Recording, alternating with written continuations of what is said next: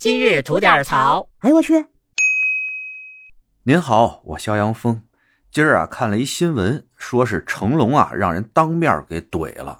他不是新上了一电影叫《龙马精神》嘛？最近在跑路演。说白了就是这部电影的各位主创到这个放映现场跟大家沟通沟通、交流交流，也是给这片子呢做做宣传。就是在这么一次活动当中啊，有一个号称是中传导演系的这么一学生。站起来就跟成龙说呀：“你怎么拍出这么烂的片啊？啊，这次电影票是我自己花钱买的。你看你这片拍的那么烂，这电影票钱能不能给我退了啊？啊，反正大概就是这意思吧。这事儿爆出来以后吧，网友还是有些争议的。有的呢说这哥们儿啊真性情，敢说实话，是条汉子；有的呢说这哥们儿是没有礼貌，哗众取宠，不知道尊重人。”大概呢，就是分为了这两大派吧。不知道您怎么想的，咱可以在评论区里边聊聊。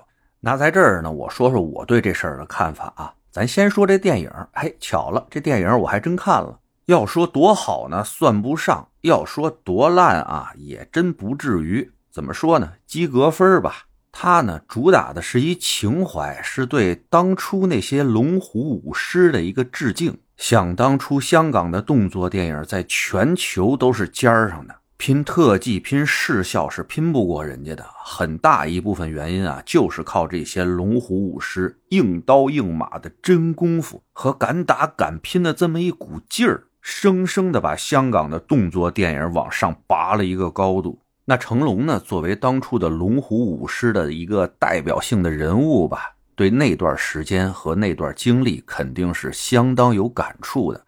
拍这么一篇呢，也是致敬一下那段岁月和那群龙虎舞狮们吧。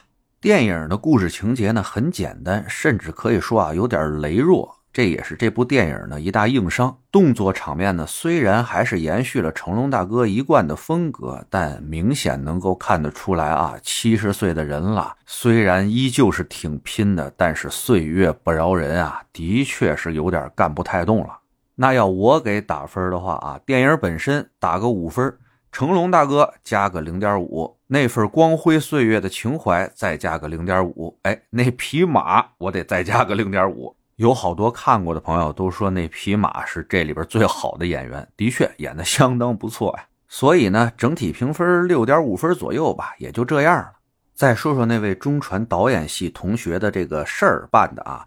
我个人认为多少有点欠妥，并不是说啊，他觉得这电影不好不能提意见。甭管面对多大的演员、多大的导演，你拍出那东西不行，该说你什么就说你什么，这个没问题。但是呢，当成龙这么一位在全世界最有影响力的中国演员，又那么大岁数了，在很真诚的向大家请教观影意见的时候。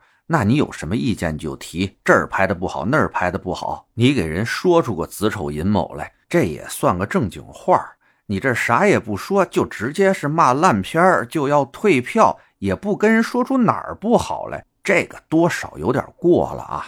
就跟咱评价一个人似的，你也不说人哪儿好，不说人哪儿坏，上来就是说你是个烂人，你是个烂人，这就不叫提意见了，这就叫骂街了。大多数的网络喷子啊，都是这揍性的。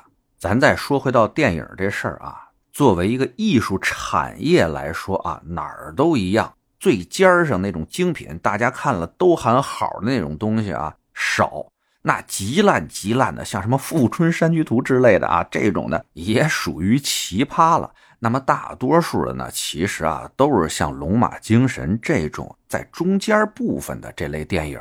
也正是有这些所谓及格分的这些中档电影的存在，作为我们整个电影产业的基础，才让我们的这个电影产业有机会冒出几个尖上的作品来。咱要不允许这种平庸的电影存在啊，那咱出精品的可能和几率那就更小了。就跟咱们人似的啊，精英终归是那少数的，大多数呢都是像咱们一样的平凡的普通人。那我们就没有存在的意义吗？没有咱们这么大的平凡的基数在，上哪儿出精英去？您说是不是？所以说呀，您要真爱看电影，真希望咱们国家的电影往好了那方向发展，那咱该提意见提意见，该说啥说啥，别呀张嘴就是烂片，闭嘴就是退票，这样啊，除了痛快痛快您那嘴，其他的哎真没啥帮助。得嘞，想聊新鲜事儿，您就奔这儿来；想听带劲儿的故事，去咱左聊右侃那专辑。期待您的点赞和评论。今儿就这，回见了您的。